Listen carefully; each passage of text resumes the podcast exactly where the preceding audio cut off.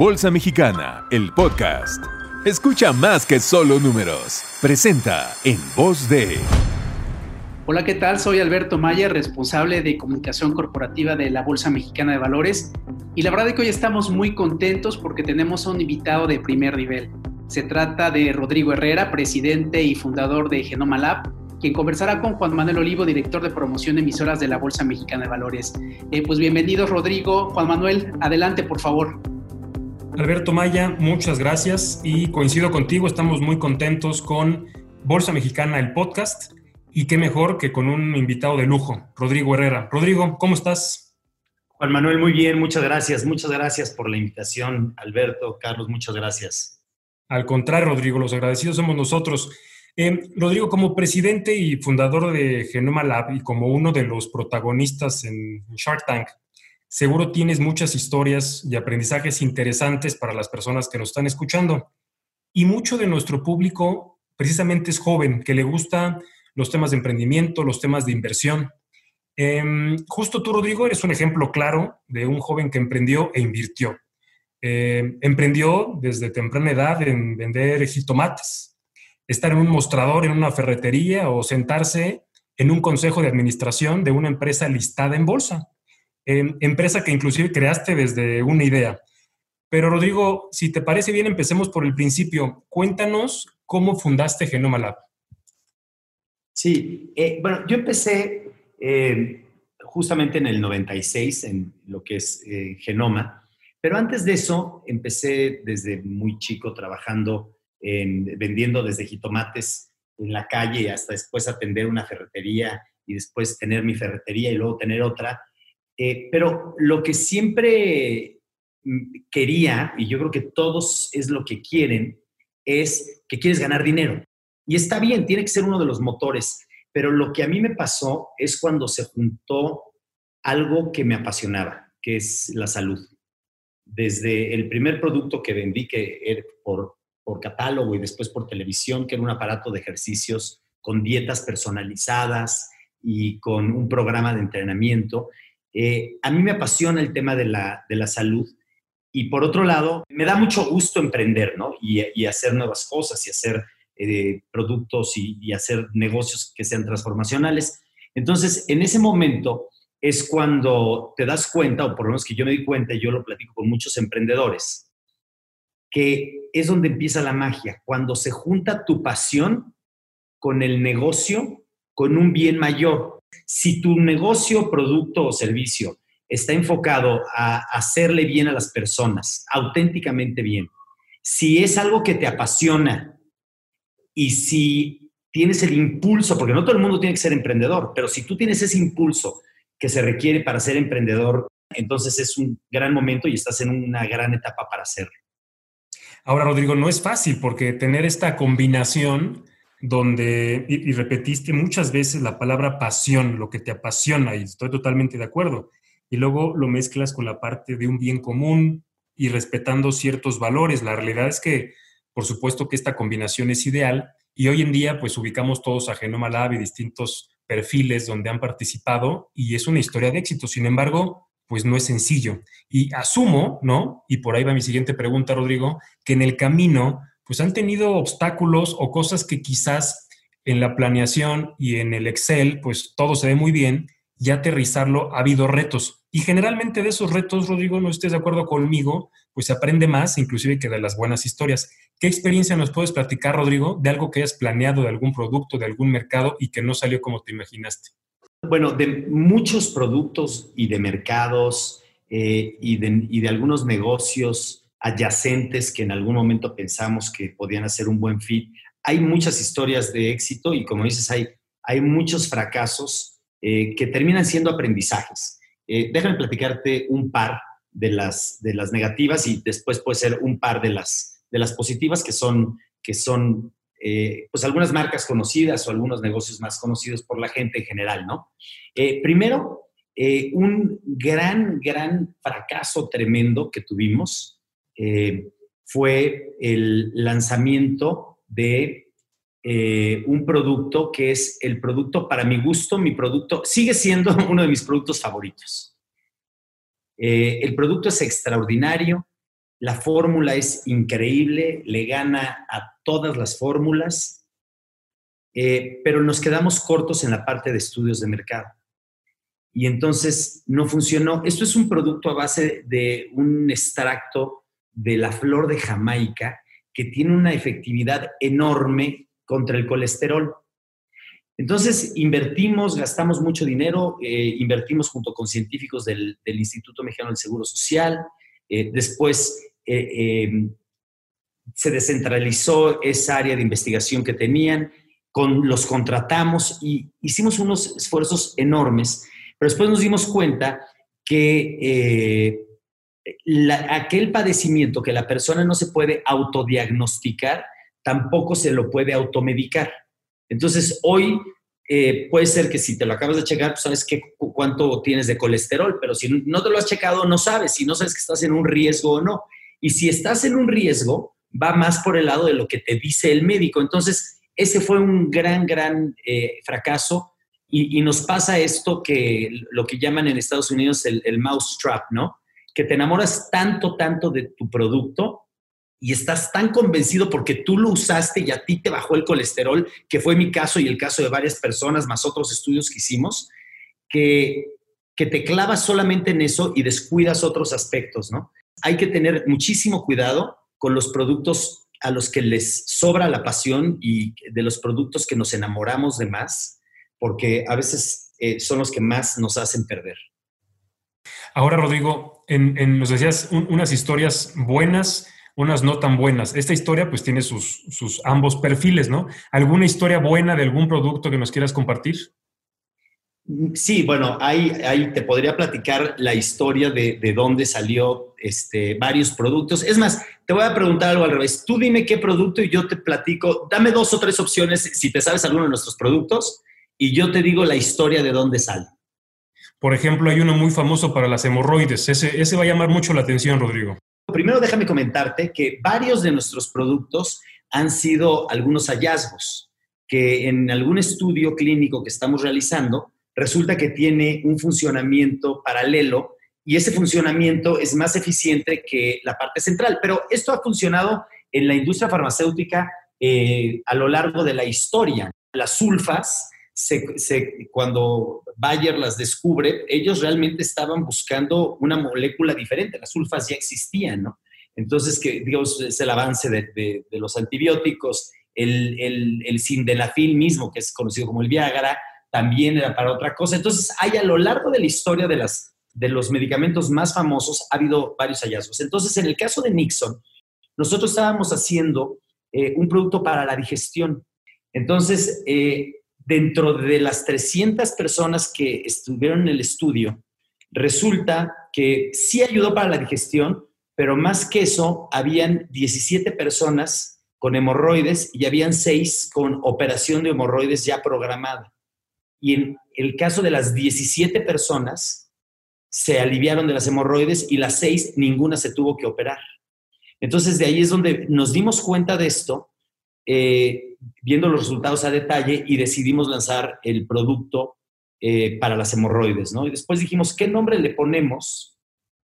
Y los nombres, yo en lo personal eh, me gusta poner los nombres o entre todo el grupo, todos participamos en los nombres, tratar que sean nombres propios de preferencia y que tengan algún tipo de memorabilidad por, por algún lado, ¿no? O que sea, porque si no, después las palabras genéricas muchas veces eh, pueden ser copiadas.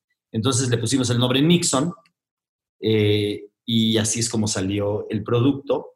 Eh, y ese producto a la fecha, tenemos con, a través de ese estudio clínico que hicimos de 300 individuos, de los cuales 17%, y más o menos la población debe de oscilar alrededor de eso, de un 5 o 6% de población con hemorroides.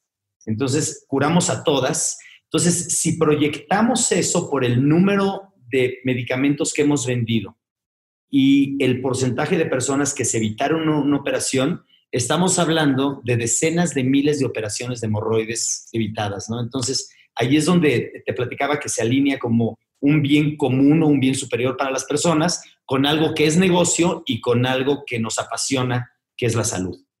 Qué buen ejemplo, Rodrigo, porque ahí tienes los tres palomitas justo a lo que decías en la respuesta anterior. Em, y, quizás hay también la moraleja es ser flexible, ¿no? Estar atentos, porque así como nos, y te agradezco que nos hayas compartido la primera historia donde se casaron quizás con una cierta idea, un cierto mercado, un cierto producto, pero en el segundo caso que nos platica Rodrigo, pues durante el proceso se dieron cuenta que había otra oportunidad, oportunidad que tenía estos tres componentes que no ha estado platicando y que, y que yo creo que en muchas ocasiones en estos momentos, pues tenemos que ser muy flexibles y analizar que el mercado, que el mundo, que nuestro país, que el mercado al que vamos eh, buscando atender, pues va mutando conforme el tiempo, ¿no? Y eso es parte de la diversión de, de emprender y tener un propio negocio. Y hablando de negocio, Rodrigo, eh, pues recientemente te hemos visto en varias temporadas, en varios capítulos en Shark Tank, donde tú y otros colegas también buenos conocidos de bolsa reciben proyectos que buscan inversión y en muchas ocasiones ellos buscan, además de dinero, algún socio que aporte conocimiento, experiencia, acompañamiento. En muchos proyectos, eh, algunos inclusive hasta lo hemos visto, alzan la mano un par de tiburones o más buscando ser parte de esa historia de éxito. Muchas de las personas que nos escuchan, Rodrigo, eh, seguramente tienen esta intención de emprender. Nos dabas uno, ¿no? Este, ser flexibles y la parte de la pasión, la parte de, buscar un bien común y por supuesto que tenga un rendimiento. Además de estos temas, Rodrigo, ¿qué otros consejos le podrías dar a las personas que nos están escuchando que estén interesados en estructurar un negocio?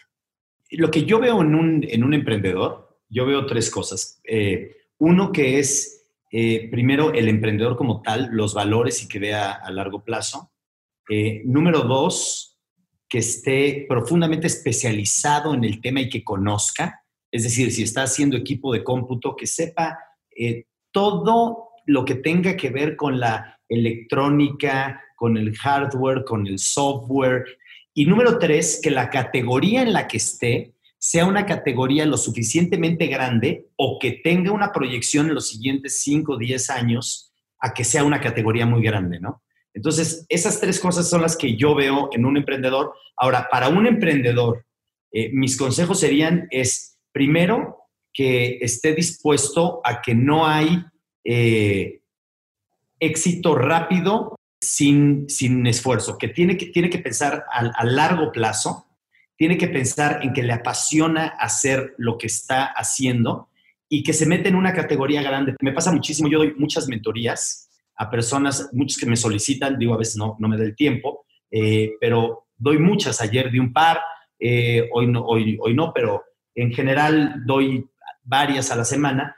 Y, y llegan personas extraordinarias que conocen bien los números, que conocen bien su negocio, pero en categorías muy malas. Entonces hay que entender las categorías en las que te vas a meter y que puedas ser un jugador relevante en algún momento. Entender, especializarse tanto en el producto como en el mercado, ¿no? O sea, si vamos a entrar a un negocio, realmente dedicarle horas hombre, que va muy de la mano con la pasión que mencionabas, ¿no, Rodrigo? Si a alguien le, apasiona algún tema, algún mercado, algún producto, pues que lo acompañe de, de conocimiento y mucha, y mucha técnica. Ahora, hablando en temas de información, Rodrigo, pues lo que estamos viendo hoy en día ha sido una turbulencia muy interesante con, una crisis que la realidad es que no teníamos antecedentes, una crisis sanitaria, una crisis económica, una crisis de empleo, consumo, inclusive crisis emocionales, o sea, tiene varios frentes, pero la realidad es que aunque suene muy trillado, pues todos estos momentos de crisis también dan oportunidades. Y, y, ustedes han sido una, una empresa que nos han acompañado también como una historia de éxito en la Bolsa Mexicana de Valores y que hay muchas lecciones que ya nos adelantabas. Y esta coyuntura, pues también me hace preguntarte, Rodrigo, ¿qué opinas? ¿Qué opinas de lo que estamos viviendo actualmente desde la perspectiva de negocio, del emprendimiento, de la inversión? Mira, eh, obviamente estamos pasando una situación muy difícil, eh, pero déjame decirte, difícil en qué. Muy difícil en términos de, de salud, de riesgo para personas que tienen eh, alguna predisposición, para personas más grandes, para adultos mayores. Eso es donde yo veo verdaderamente la crisis. Ahora, también hay algunas industrias que se van a ver muy afectadas, pero ahora, si hablamos de emprendimiento, hoy todas las aguas están movidas. Entonces, todas las industrias que por un lado estaban con su negocio seguro, asentadas, tranquilas, muy sostenibles, hoy llegaron y se les movió absolutamente todo, todo. No hay industria que no se haya movido, incluso aquellas que les está yendo mejor que otras, que son las menos. Eh, también hay muchos movimientos y mucha oportunidad. Entonces, hoy hay espacios abiertos o, o sí, el white space que no había hace seis meses, imposibles de encontrar. Y esas personas y esas empresas, grandes, medianas eh, y pequeñas, que no cambien rápido, van a, van, a, van a morir. Y esto es finalmente algo así de la misma manera que es eh, la, evolución de las especies. De la misma manera es la evolución del cambio de las empresas. Entonces, con todos estos cambios, empresa que no se adapta rápido, que no voltea a ver cuáles son las circunstancias que vienen, cuáles son las que hay, y, lo confronta, hace los cambios que tenga que hacer para, para salir adelante, son empresas que, no son resilientes y que no van a, a perdurar. Ahora, si tú quieres emprender, ahorita hay una cantidad de cosas que antes no habían. O sea, Déjame ponerte algunos ejemplos. Si tú dices, oye, es que yo soy muy bueno en la parte tecnológica, ¿cuántos de nosotros no queremos alguien que nos dé servicios tecnológicos hoy que ya nos dimos cuenta que quien no tenía la tarea hecha en tecnología está llorando muchísimo y quien sí la tenía le está yendo extraordinariamente bien? Entonces, si tú te especializaste y tienes tu tarea hecha, puedes dar apoyo y puedes dar servicios tecnológicos, crear tu empresa de tecnología empezar a dar, dar tecnología remotamente, contratar a talentos, ya no solamente en México que van al lugar, sino en alrededor del mundo, que la única frontera hoy es el lenguaje, eh, pero si puedes dar servicios en español y en inglés, que te, amplia, que te amplía el espectro muchísimo. Entonces, yo creo que para emprender es una oportunidad única, que no se va a volver a dar en mucho tiempo hay, que tener la mente abierta, ¿no, Rodrigo? Para identificar esas oportunidades, ¿no? Hay sectores, si los decías, quizás los menos han tenido unos meses buenos y otras industrias han tenido que, que reformarse por las buenas o por las malas, porque como bien decías, así como existe la mortalidad en las personas, existe la mortalidad en las empresas y en la medida que sean flexibles y logren reestructurarse para tener de nuevo esa visión periférica, e identificar a dónde moverse, ¿no? Creo que la historia que nos contabas hace unos minutos de Nixon, pues apunta mucho a eso, ¿no? Tener la, apertura y la humildad también para reconocer que una idea original, pues tiene que ir cambiando conforme cambien las circunstancias. En algunos momentos, pues hacerlo de una manera muy ágil, justo como lo que estamos ahora, eh, pues viviendo. Pero déjame llevar el tema ahora, Rodrigo, a Genoma Lab. Y lo decía hace unos minutos, la realidad es que a nosotros desde la bolsa nos encanta platicar la historia de Genoma Lab eh, y la hemos utilizado en muchas ocasiones con tu equipo como, como ejemplo, como un caso a seguir, como una, una visión mucho más de largo plazo y siempre, eh, y déjame ser muy simplista, Rodrigo, en el término, muy echados para adelante, siempre viendo el cómo sí. Y muchas de las personas, y el objetivo del podcast que lanzamos ahora en Bolsa, Rodrigo, es para también fomentar la inversión bursátil, que más personas se animen a acercarse con una casa de bolsa, aperturen un contrato y se nos quiten esos miedos slash paradigmas de lo que significa invertir en el mercado de valores en nuestro país. Em, y, la pregunta que te quiero hacer, Rodrigo, es justo, ¿por qué sí comprar la acción de Genoma Lab? Yo te voy a decir para quién no es la acción de Genoma Lab. Si tú lo que quieres es em, una, una acción especulativa a muy corto plazo, es un riesgo que debes de tomar, es un riesgo que nosotros no estamos aquí por el corto plazo, estamos a largo plazo. Tampoco es para personas o para, para instituciones o, fondos que quieran eh, tener concentrado únicamente en México eh, su, su, inversión. No es para esas personas, nosotros somos una empresa que la mayoría de nuestras ventas es multinacional y es en América Latina y en Estados Unidos. ¿Para quién sí es y por qué? Si tú crees que desde el mercado hispano de Estados Unidos, o sea, aquellos mexicanos y algunos hispanos de otros, de otros países en Estados Unidos, eh, que el, Producto Interno Bruto de ellos es pues, más del doble de lo que es todo México, más todos los países de Centro y Sudamérica, más Brasil. Si tú crees que esta, esta población eh, tan grande que hay en, todos estos eh, países, incluyendo al, al mercado hispano, casi 500 millones de personas, es un mercado que va a crecer y que se va a consolidar más y que las, las clases más reprimidas a corto y a mediano y a largo plazo van a salir y van a poder tener mayor consumo. Entonces, si esa visión está enfocada y que la salud y el cuidado personal cada vez van a tener más relevancia, entonces es una acción para, para ti, para esa persona. ¿Y por qué? Porque hay que, hay que saber ¿qué, crees? No? O sea, yo creo que cuando tú inviertes en una empresa, tienes, tienes que invertir en lo que la empresa cree, en la visión y en los objetivos. Y nosotros creemos en que en toda la región de América Latina y en Estados Unidos, especialmente en Estados Unidos, en el mercado hispano, eh, va a haber un crecimiento económico eh, importante y sobre todo va a haber más acceso a más productos a mejor precio y las personas, ahorita yo creo que esto detonó mucho, eh, que, que, las personas se dieran cuenta de lo que es verdaderamente relevante. Entonces, hay ciertas categorías que competían con nosotros, que no me refiero a categorías de, medicamentos ni de cuidado personal, sino categorías como, por ejemplo, eh, pues eh, la ropa más lujosa o joyería o alguno, incluso algunas cosas de entretenimiento que eran competencia misma con nosotros porque las personas tienen cierto monto disponible en el bolsillo, ¿no? Entonces, hoy nos sentimos en una gran ventaja porque la gente está dando cuenta de lo que es verdaderamente importante. Y aquí vamos otra vez al punto que platicábamos, de que tú tienes que hacer algo que te sientas absolutamente seguro de que le estás haciendo bien a las personas, porque eventualmente todo tiende a mejorar y las personas tienden a darse cuenta de todo. Entonces, eh, la razón que yo te diría para invertir en genoma es esa y eh, eh, sería ese primer filtro. Saber si tú quieres ese riesgo como empresa y ese, esa oportunidad que tiene genoma, ¿no? Por un lado. Y por otro lado, yo te diría, ¿por qué invertir? Ahora sí te digo.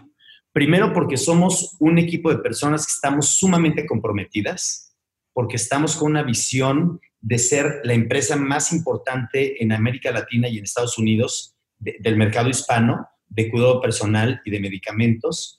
Tenemos una visión a largo plazo donde sabemos dónde queremos estar en 10 años, dónde queremos estar en 5 años y tenemos nuestros objetivos bien claros del 2020, 2021 y 2022. Estamos muy ordenados, estamos pasando por un proceso que nos ha tomado más de lo que nos hubiera gustado, desafortunadamente, tanto por la pandemia como por otras cuestiones, eh, un proceso donde estamos en una integración vertical de, toda la fabricación de los productos y una parte también de las ventas, quitándonos varios intermediarios eh, que, estamos teniendo. Entonces, eh, vamos a tener una capacidad de fabricación muy grande a precios muy bajos para poder llegar a un número mucho mayor de la población que con nuestros productos, que son las marcas más conocidas y que tienen más top of mind en la mayoría de todos los países.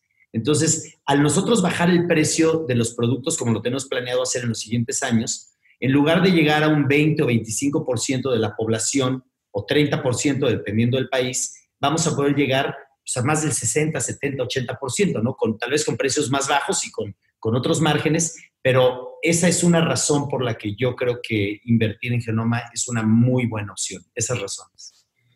Pero inclusive, Rodrigo, en toda esta coyuntura compleja, Genoma Lab no ha detenido eh, la inversión. ¿Qué nos puedes platicar al respecto? Eh, sí, mira, desafortunadamente yo me he dado cuenta que hay muchas empresas eh, públicas y privadas grandes que han dejado de invertir en México, tienen dudas del futuro. En Genoma Lab estamos seguros del futuro de México.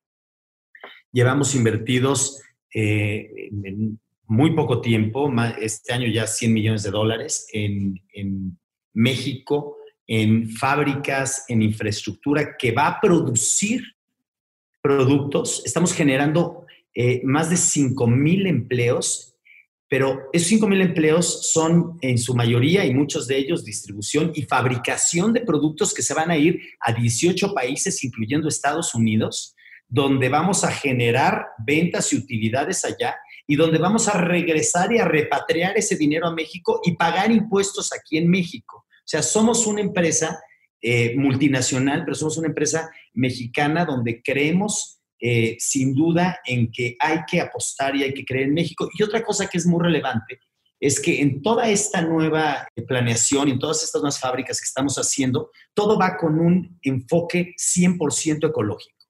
Estamos tratando de diseñar nuestros productos con cero impacto ambiental.